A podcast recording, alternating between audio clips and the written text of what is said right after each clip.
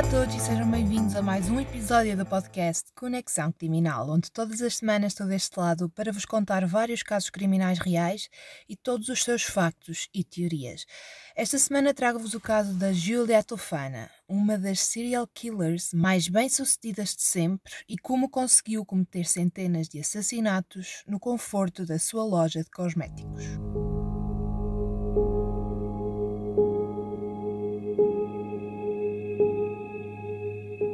Na realidade, ninguém sabe ao certo quem era a Giulia Tofana. Não há quaisquer retratos dela e a informação que há também é escassa. Ela nasceu em 1620 em Palermo e era possivelmente filha de Tofania Damo, que foi executada em Palermo em 12 de julho de 1633, quando Giulia tinha apenas 13 anos, acusada de ter assassinado o seu marido Francisco. Tofana era descrita como linda e elegante e, na sua juventude, eh, passou muito tempo a trabalhar como ajudante de boticários e estava presente quando eles faziam as suas poções e remédios. Isto aconteceu na altura do Renascimento, onde os casamentos forçados eram uma prática usual e as mulheres eram forçadas a casar contra a sua vontade e, uma vez casadas, os homens tinham total controlo sobre elas, ficando completamente sem poderes.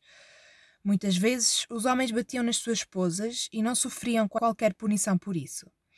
O homem era o líder da família, essencialmente, e as mulheres eram meros objetos. O divórcio não era aceito pela sociedade, portanto, nem sequer seria uma opção na altura. Portanto, em muitos casos, a saída para estas mulheres era apenas uma: assassinato.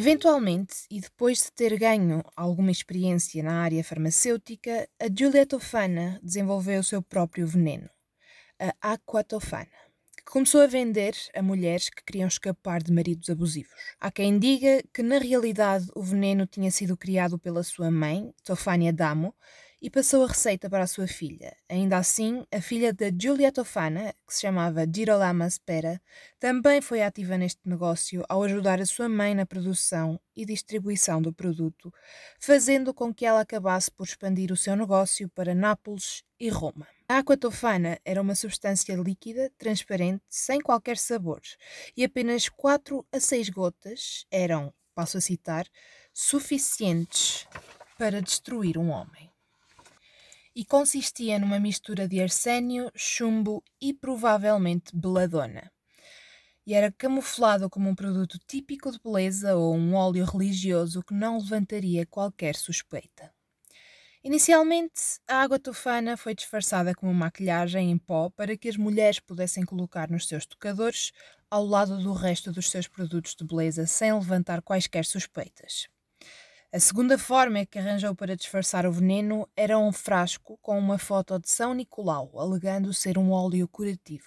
A Giulia Tofana simpatizava com o baixo status das mulheres e, na maioria das vezes, vendia o seu veneno para mulheres aprisionadas em casamentos insalubres e perigosos. Ela tornou-se conhecida como a amiga da esposa problemática e recebeu muitas referências.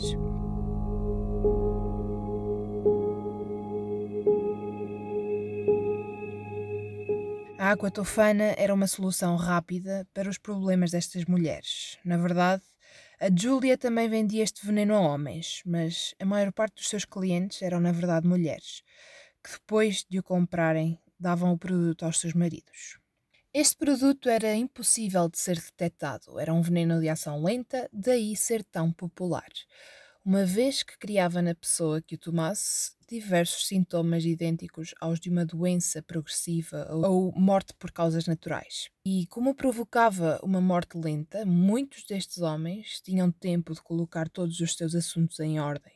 E na altura as pessoas eram extremamente religiosas e só iriam para o céu se confessassem todos os seus pecados. Estes homens acabavam por confessar-se, o que dava às suas mulheres um pouco mais de descanso, porque os seus maridos iriam para o céu.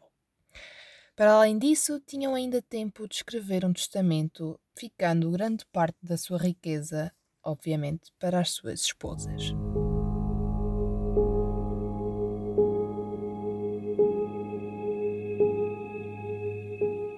Este produto não tinha cor nem sabor, como já disse, e a Julia fê-lo líquido em vez de pó para que fosse mais fácil para as mulheres misturarem na água ou no vinho dos seus maridos, ou mesmo na sopa.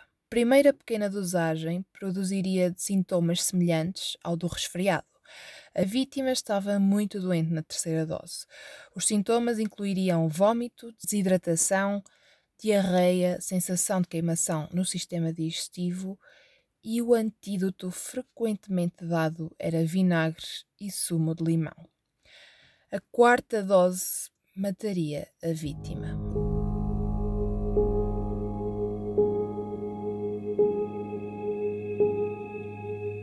Os clientes da Julia eram muito fiéis e apenas a recomendariam se soubessem que essa pessoa era de confiança, porque se as autoridades descobrissem o que a Julia fazia, não só seria executada ela, bem como todos os seus clientes. Portanto, toda a gente se manteve calada e preservou muito bem o segredo da Julia. Para vender a Aquatofana, ela precisava de uma fachada e, portanto, abriu a sua própria loja de cosmética e fez isto durante quase 50 anos.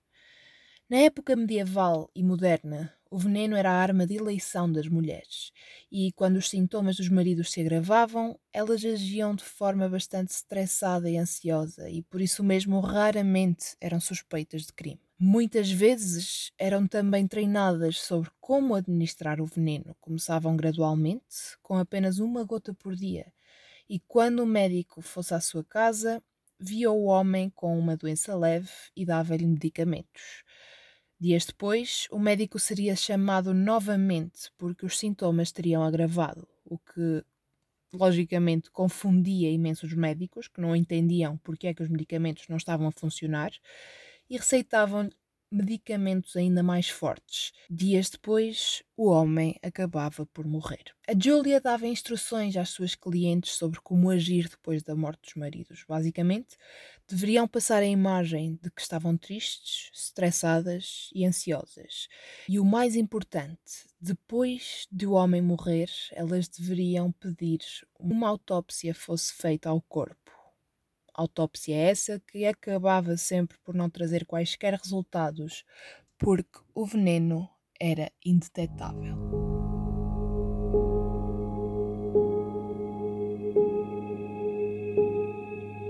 Isto tudo iria fazer com que a mulher ficasse vista como inocente e ninguém suspeitasse dela. Com o tempo, a Julia adicionou instruções de utilização nas embalagens dos seus produtos, o que os fazia parecer ainda mais produtos de cosmética em vez de veneno. No entanto, claro que tudo tem um fim. E o fim da Julia Tufana chegou graças a uma sopa. Uma mulher foi até à loja da Julia para comprar água tofana. A Julia fez o que fazia sempre com todos os seus clientes e verificou se ela era de confiança, e tudo parecia em ordem. Portanto, esta senhora comprou o produto e queria usá-lo no seu marido, para conseguir sair do seu casamento.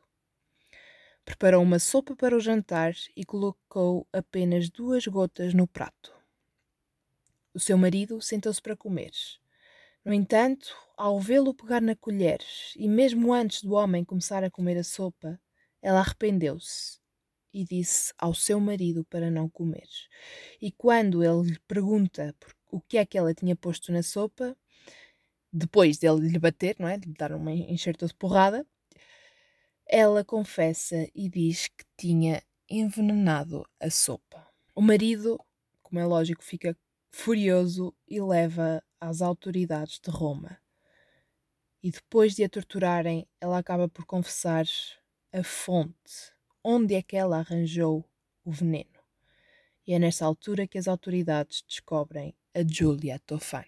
Ela é imediatamente alertada pela população que foi descoberta e tem de fugir porque andam à sua procura. Julia acaba por encontrar refúgio numa igreja para se manter segura até arranjar um plano de fuga.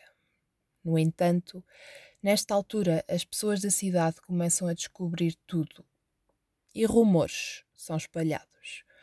Um rumor em particular era o de que a Julia teria envenenado a água da cidade. o que era mentira, mas todos acreditaram e toda a gente queria ver a Julia Tofana morta.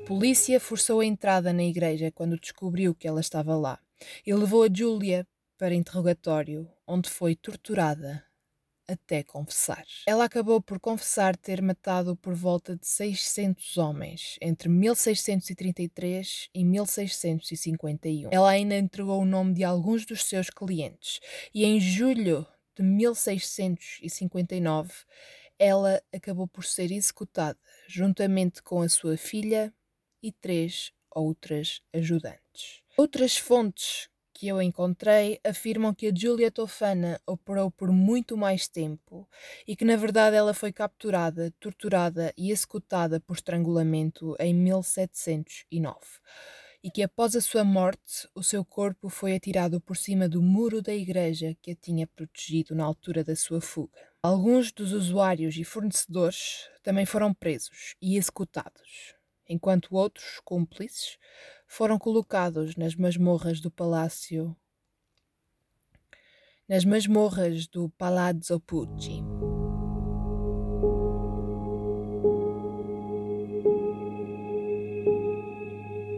A Aqua Tofana ficou tão famosa que em 1791 Wolfgang Amadeus Mozart afirmou que tinha sido envenenado com a invenção de Giulia Tofana. O compositor ainda estava a trabalhar na sua missa de Requiem quando adoeceu gravemente e, no seu leito de morte, Mozart declarou o seguinte: Sinto definitivamente que não durarei muito mais. Tenho a certeza que fui envenenado. Alguém me deu aquatofana e calculou a hora exata da minha morte.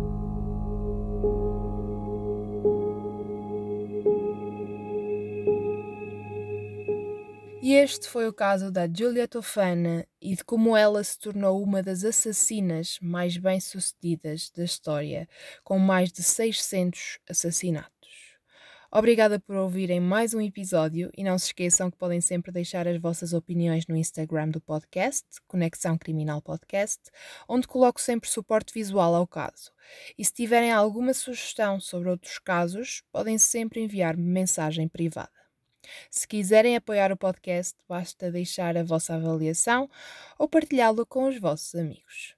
Tenham um ótimo dia e encontramo-nos no próximo episódio de Conexão Criminal.